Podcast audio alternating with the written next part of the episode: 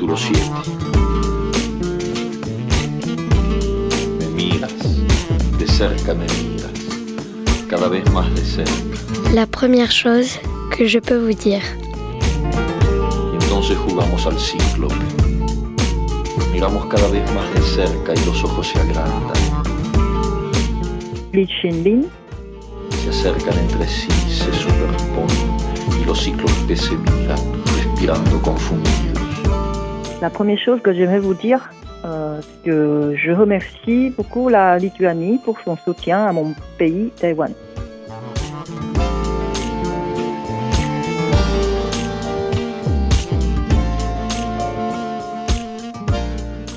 Bonjour Lichin Lin, bienvenue euh, à cette émission. La première chose que je peux vous dire, la revue radiophonique de la Marelle. On fait cette émission un petit peu à, à distance puisque vous êtes au Bosset, dans le Var, c'est ça Euh, oui, oui, bien sûr.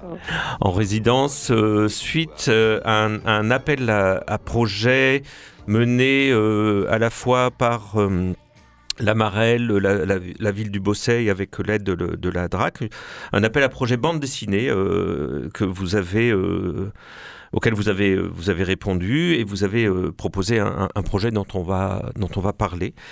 Mais je vais dire un petit mot euh, d'abord euh, sur, euh, sur vous, mais euh, vous, vous allez compléter. hein, vous êtes euh, autrice de, de bande dessinée.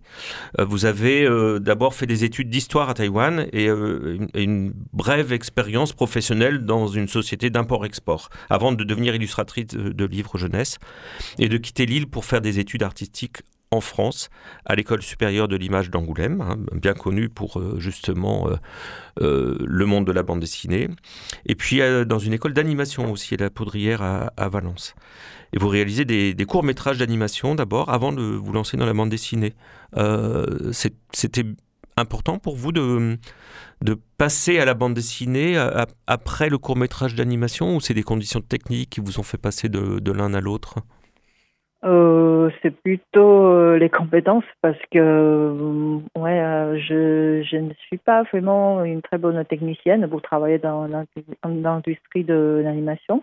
Mhm. Et après, je suis un peu impatiente parce que pour monter un projet de court métrage, surtout en animation, cela nécessite vraiment beaucoup de temps pour trouver euh, bon producteur, après des moyens, monter le projet. Du coup, euh, c'est pour ça que j'ai choisi de faire de la bande dessinée. Eh oui, parce que c'est quelque chose de plus rapide, euh, de plus immédiat, même si c'est un Euh, peu long quand même le travail de bande dessinée, euh, j'imagine. Euh, oui, oui, bien sûr. De toute façon, faire de la bande dessinée au fait du cinéma, euh, surtout en animation, cinéma d'animation, tout Oui. ça, euh, a besoin vraiment beaucoup de patience. Euh, et voilà. Mais c'est vrai que en travaillant dans le cinéma, euh, euh, en tant intermittent de spectacle, c'était quand même mieux rémunéré qu'un auteur de bande dessinée. Ah, ça c'est une éternelle question, effectivement. Voilà. Alors vous, vous avez aussi euh, euh, publié des livres euh, pour la jeunesse euh, à Taïwan, tombé sur un livre dans la rue, Quelle citrouille, euh, on a eu, on a voilà ces, ces références-là. Et puis en roman graphique, il y a plusieurs euh, livres qu'on a qu'on a pu découvrir euh, en France, euh, aux éditions Ça et là toujours, qui est votre éditeur euh, apparemment qui fidèle, qui vous qui vous suit. Il y a eu Formose en 2011, euh, Fouda Foudak, l'endroit qui scintille en 2017. Ce sont des livres qui ont été remarqués. Et puis tout récemment, il est paru en septembre 2021. Euh, Guato, chez moi, Mhm. euh, c'est ça? C'est tout récent ça. Euh, oui, oui, ça, le, ce livre euh, vient de publier en, sept- en septembre, oui. Donc c'est tout récent. Ok. Alors, le, hum, on va parler du, du- projet en cours et euh, de ce pourquoi vous êtes venu travailler au Bosset sur un nouveau projet, mais qui fait suite à déjà des réflexions entamées, je crois, depuis, depuis un petit moment. Mais peut-être qu'on va... avec Roxana, euh, faire ce qu'on fait d'habitude avec euh, les, les- les auteurs et les autrices qui sont invités à, à cette revue radiophonique, c'est faire un petit portrait ludique à partir de quelques, de quelques questions. Quelques questions presque surprises du coup. Vous les avez déjà Ouais. vues, mais vous n'avez pas encore répondu pour la revue, pour la fameuse Ouais. revue papier. Donc je, vous pose des, petits pièges, des, petites questions. Mais gentil quand même. Mais gentil, bien sûr, ah, comme, comme toujours. Est-ce que vous aviez une bonne résolution pour cette euh, résidence? Euh, hmm. Bonne résolution, euh, oui, j'espère, oui, parce que je pense que cette région, cette, ici, il y a des choses qui correspondent à ce que je cherchais pour le projet. Bah, j'espère. D'arriver à trouver, euh, à trouver la voie pour, pour faire le, le projet jusqu'au bout. Euh, oui, oui, ça c'est le, c'est pas évident, mais euh, c'est important mhm. dans l'écriture dans mon projet. Et c'est la résidence, c'est un moment d'isolement qui est propice à ça, à la concentration sur un sur un projet justement? C'est pour ça euh, que vous que vous avez cherché cette ce moment-là consacré à un seul projet? Euh, oui, parce que je sais qu'il y a des auteurs qui arrivent à, à jongler de plusieurs projets en même temps, mais moi, euh, malheureusement, que je pouvais me concentrer que sur un projet. Euh, du coup, oui, la résidence, la raison pour moi, c'est vraiment un moment de me concentrer sur l'écriture. Mais en même temps, j'ai besoin aussi de rencontrer des gens parfois, parfois par rapport au projet. Et c'est pour ça que je pense que c'est pour cette raison que la mairie euh, du Bossé m'a choisi et que euh, il y a des rencontres qui se font. Mhm.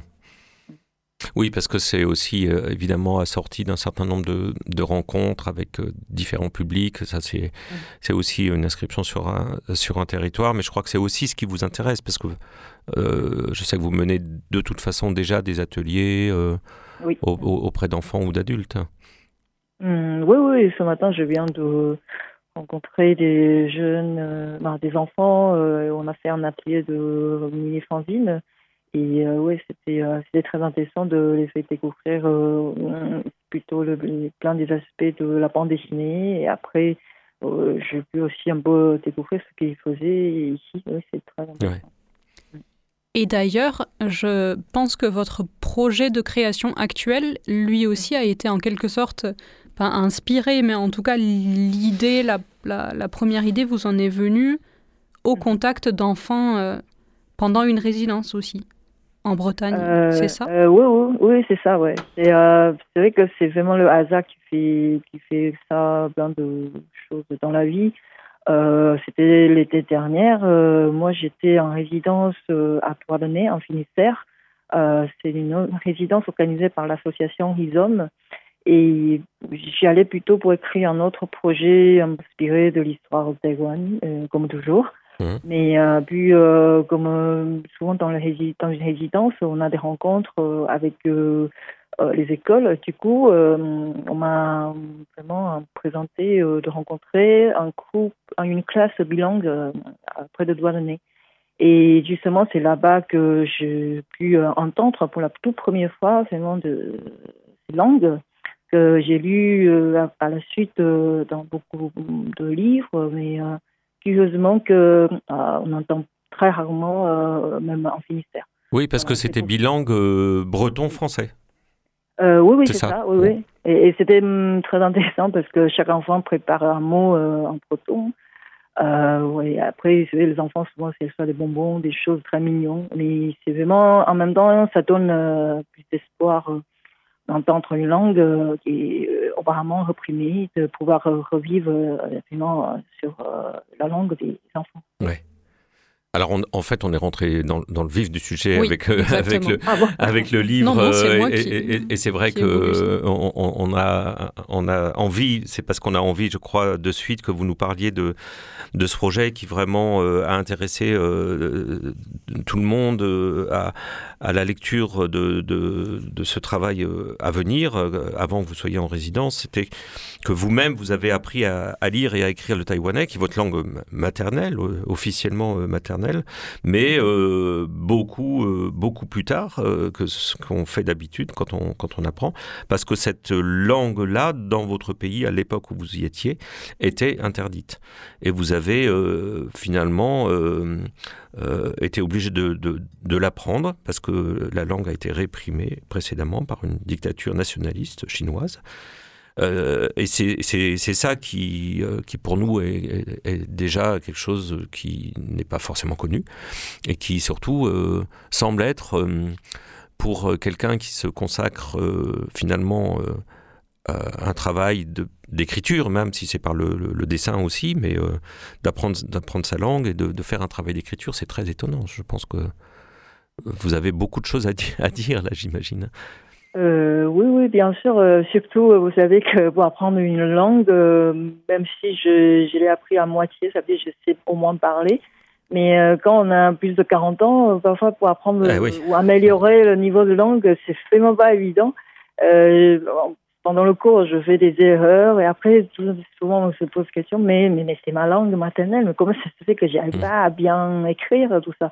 Mais il faut, ouais, il j'ai trop fait euh, des efforts. C'est pour ça que, en voyant le cas qui se passe euh, dans certaines régions comme la Bretagne, en Corse ou même en Provence, euh, là, oui, ça, me, parle, même si c'est pas forcément dans le même contexte historique. Alors, la première chose que je peux vous dire, vous avez euh, eu cette, cette phrase et que je remercie le soutien de la Lituanie à mon pays, Taïwan. Alors là aussi, on se regardait avec Roxana tout à l'heure en se disant, mais elle va nous expliquer.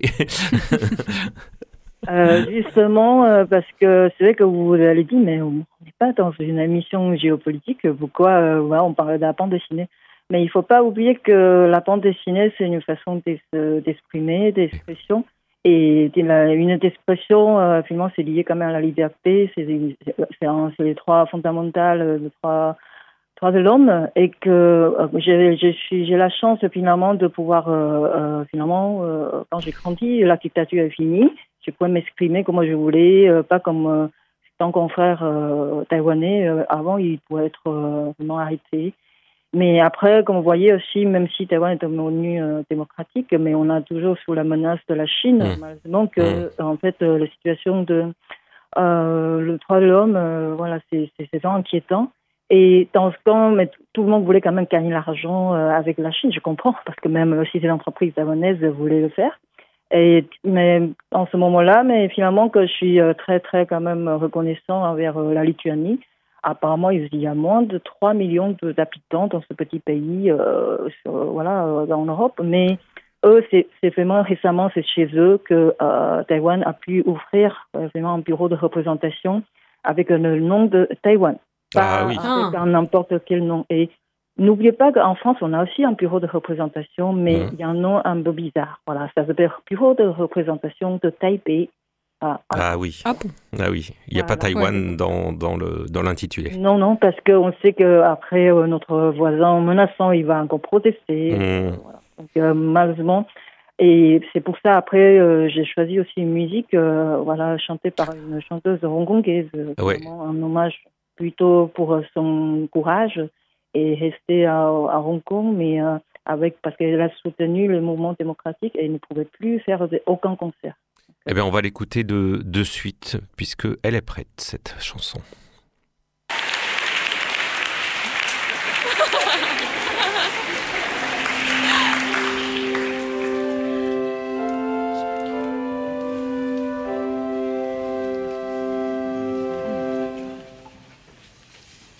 何以这土地泪在流？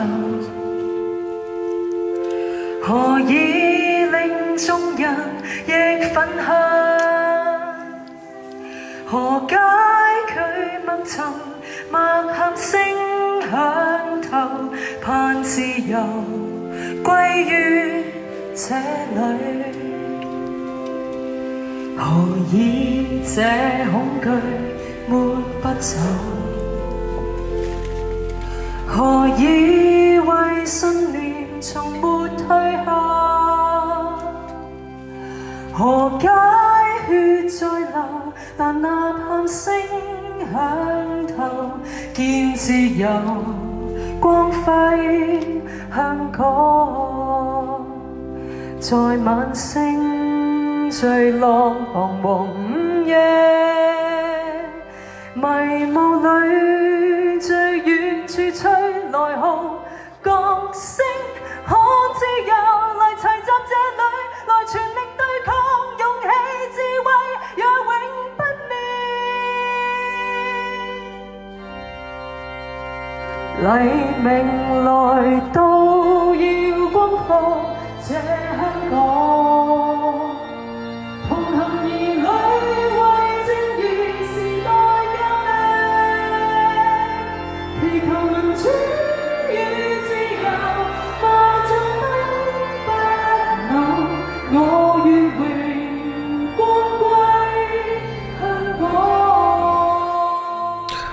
Voilà, on, va entendre encore un petit peu en fond Denise Hao, qui est une chanteuse hongkongaise euh, qui euh, chante cette euh, chanson Glory to Hong Kong.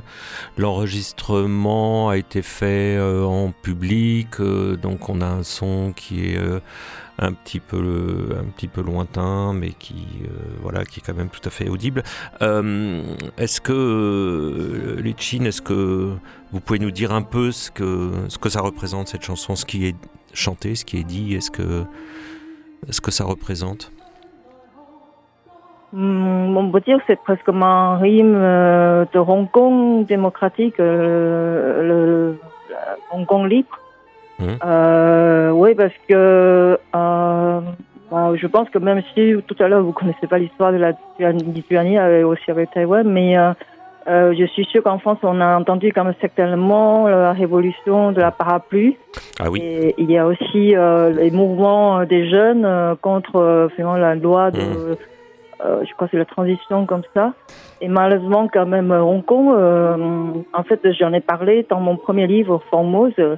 Et euh, quand j'étais petit, c'est plutôt là-bas où on voit plein de films de kung-fu. Et après, euh, là-bas aussi, il y a des bandes dessinées très intéressantes, tout ça. On n'imagine pas que, comme aujourd'hui, te voir euh, presque parfois comme voir euh, euh, un terrain de bataille euh, dans ce genre. Et après, des jeunes militants, finalement, on retrouvait morts, même nus. On ne sait pas qu'est-ce qui arrive. C'est inimaginable que de voir à Hong Kong, on dit la perle de l'Orient, un Asie qui est tombé si bas à cause du régime, la dictature chinoise. Donc, euh, moi, je, tant un auteur, euh, moi, je vis à Taïwan, dans le sud de Taïwan. Euh, avant, je pouvais faire une escale quand je prends le prends l'avion pour rentrer Oui. à Taïwan, à Hong Kong, et du coup, maintenant, ce n'est C'est- plus c'est possible. plus possible. Voilà. Oui, oui, parce qu'on risque, on, on a pris trop de risques. Moi, une dessinatrice, si on me fait disparaître, je crois que personne ne pourra venir me chercher. Donc, ouais, c'est dommage. ouais. La bande dessinée, c'est pour vous vraiment un, un- une arme politique en fait. Euh, bah, en fait, c'est un peu comme euh, ceux qui n'ont pas de pouvoir euh, quand on a un pavé dans la rue ou seulement un petit caillou. voilà, on essaie de le. même si on s'est écrasé, mais euh, on essaie quand même de le jeter. Toujours contre ceux, ceux qui ont le pouvoir, mais qui ne font que écraser le- les, les, les petits, quoi, malheureusement. Ouais. C'est pas que je mets le ça comme une sorte de arme, euh, un peu comme un certain propagande graphique, mais c'est vraiment une manière de sortir la voix, euh, de parler.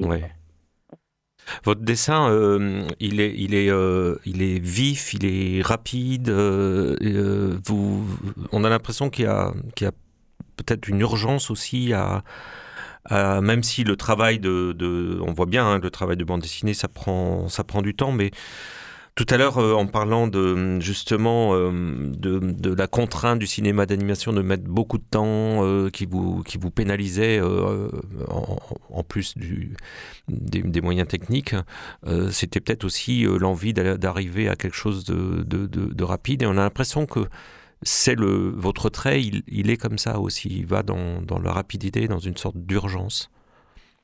Euh, oui, parce que en fait, euh, moi, je travaille euh, d'une manière un peu, un peu spéciale. Je, ne, je ne prépare pas un, un bouillon et après de redessiner un, un peu calqué, euh, voilà, avec une table lumineuse.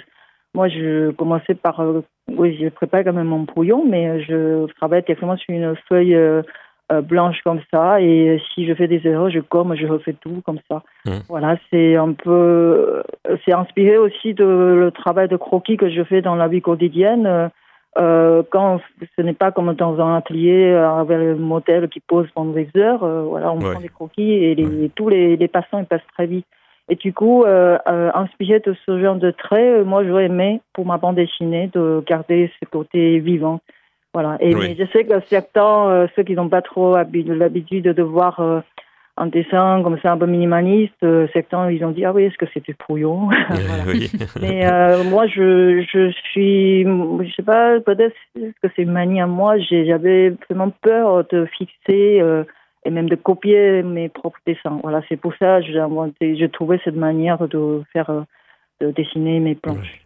Vous avez l'impression que ça se fige, sinon?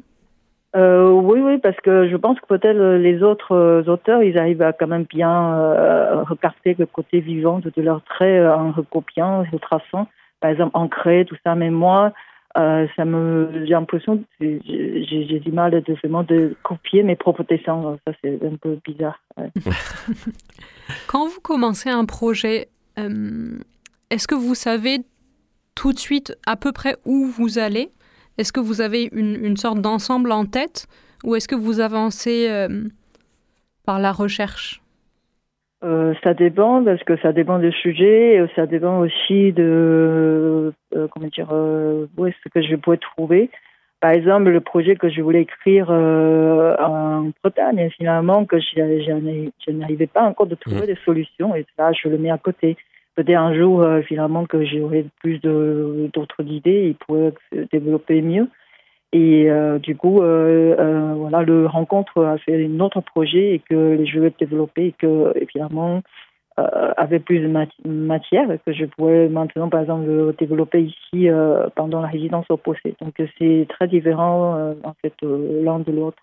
Mais c'est sûr que je n'aurai pas vraiment tout de suite l'ensemble de, de projets, tout ça, parce que j'ai l'impression parfois, peut-être j'imaginais déjà un plan, comment faire une histoire, tout ça, mais parfois, euh, voilà, peut-être je vais revenir dessus après le, euh, re- encore retrouver trouver d'autres structures, tout ça. Mais euh, oui, c'est toujours euh, aller-retour, mais c'est très important quand même cette, cette période de l'écriture. Et oui.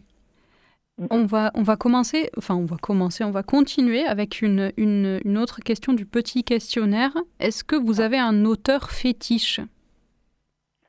Un auteur fétiche, euh, voilà, c'est difficile d'en trouver. J'ai- Parce que j'aime tellement de. Il y a plein des auteurs, soit de la bande dessinée ou du ou manga, que oui, j'aime bien. Euh, fétiche, euh, je sais pas, mais par exemple, récemment, ben, je, bon, parce que j'ai parlé, on m'a posé à peu près une question comme ça.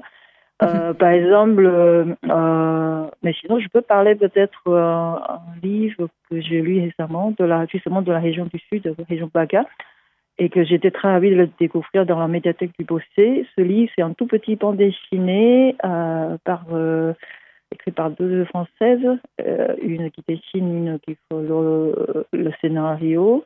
Et euh, j'ai oublié le titre exact. Ça s'appelle à peu près, c'est aujourd'hui dimanche. Voilà, c'est euh, une, c'est l'autrice, euh, c'est la scénariste euh, par hasard tombée sur un monument, euh, sur un camp des femmes pendant la Seconde Guerre mondiale, et que cette, euh, ce petit bijou a été pub- est publié par euh, une maison d'édition niçoise, ça s'appelle Les Enfants Rouges. Voilà, c'est euh, Ah oui. euh, c'est pas vraiment euh, quelque chose fétiche, mais j'étais assez, euh, c'est une très belle surprise que je découvre, découvert ici. Eh ben non, mais ça donnera envie de, de- lire. Et puis c'est bien du coup parce que vous avez découvert des, à la fois euh, un éditeur euh, et, des, et des autrices de- du Sud. C'est aussi l'intérêt de, de, de ces, de ces croisements. Alors Roxana s'est un peu avancée en disant qu'on commençait le, le questionnaire parce qu'en en réalité, on, On est le quand même, à- termine, on le termine, en on est quand même à la, à la fin de l'émission. Mais peut-être juste une toute petite euh, chose parce que moi j'aime beaucoup le, le- le titre de, de votre projet euh, parce que c'est euh, c'est trilingue. Euh, J'aimerais bien que vous, vous, nous, vous nous expliquiez ça. Euh, euh, voilà. Oui. Parce que ça part de la Bretagne, encore une fois. Depuis tout à Euh. l'heure, je- j'essaie de ne pas dire le titre parce que j'ai peur de le citer. Donc j'ai essayé de trouver des moyens de ne pas le, le dire. Euh, oui, mais c'est aussi un petit jeu, je trouve. C'est comme mes deux autres livres, euh, par exemple Fuda Fudak et euh, Tao, en fait. euh, une, c'est en langue aborigène taïwanais, l'autre, c'est en taïwanais. Et là, je pense que c'est, déjà un peu de, une des couleurs, ça donne un peu de couleur. Et le titre de mon projet, oui, c'est un peu long, mais commencer par les trois petits termes. Bon, le troisième, on connaît, hein, c'est Pronke, Avalu et pomme. Voilà, c'est euh, apprendre sa langue maternelle à 46 ans. C'est ma langue maternelle. Voilà, ça c'est le, sous-titre. Donc euh, dans les, dans les trois cas, c'est évidemment euh, le mot qui signifie pomme, pomme que en taïwanais, avalou en, en breton. Mhm. C'est un mot qu'on a Oui. peut-être déjà entendu, euh, avalou et puis pomme euh, évidemment. Donc Mhm. c'est un livre euh, trilingue et puis euh, et puis quand même apprendre comment apprendre sa langue maternelle à 46 ans, c'est assez parlant aussi. et est-ce que ça marche finalement les chinlin Euh, d'apprendre? difficilement hein, vous l'avez dit tout à l'heure mais vous y arrivez quand même. J'essaye, oui, mais malheureusement, je, vu que j'ai quand même grandi, euh, j'ai appris le, plutôt le chinois dans, à l'école. Donc, euh, euh, pour moi, c'est plus facile de, de, de écrire euh, d'abord en mandarin et maintenant en français.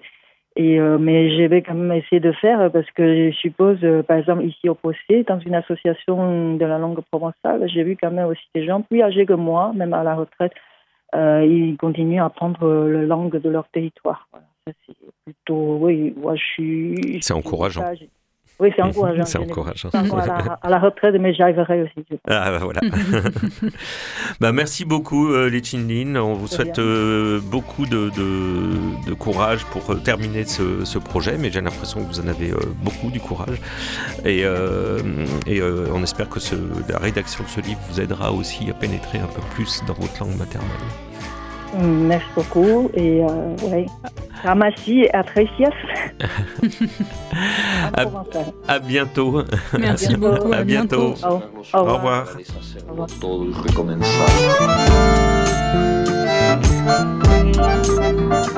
Tu que de la que te. La première chose que je peux vous dire est une revue radio et papier, dont le titre est inspiré par la première phrase de La vie devant soi, le roman de Romain Gary et Émile Ajar. Production Radio Grenouille et La Marelle. Présentation Pascal Jourdana, voix Roxana et Violette. Suivi de production Fanny Pomared à La Marelle et à la technique Alex Papi Simonini.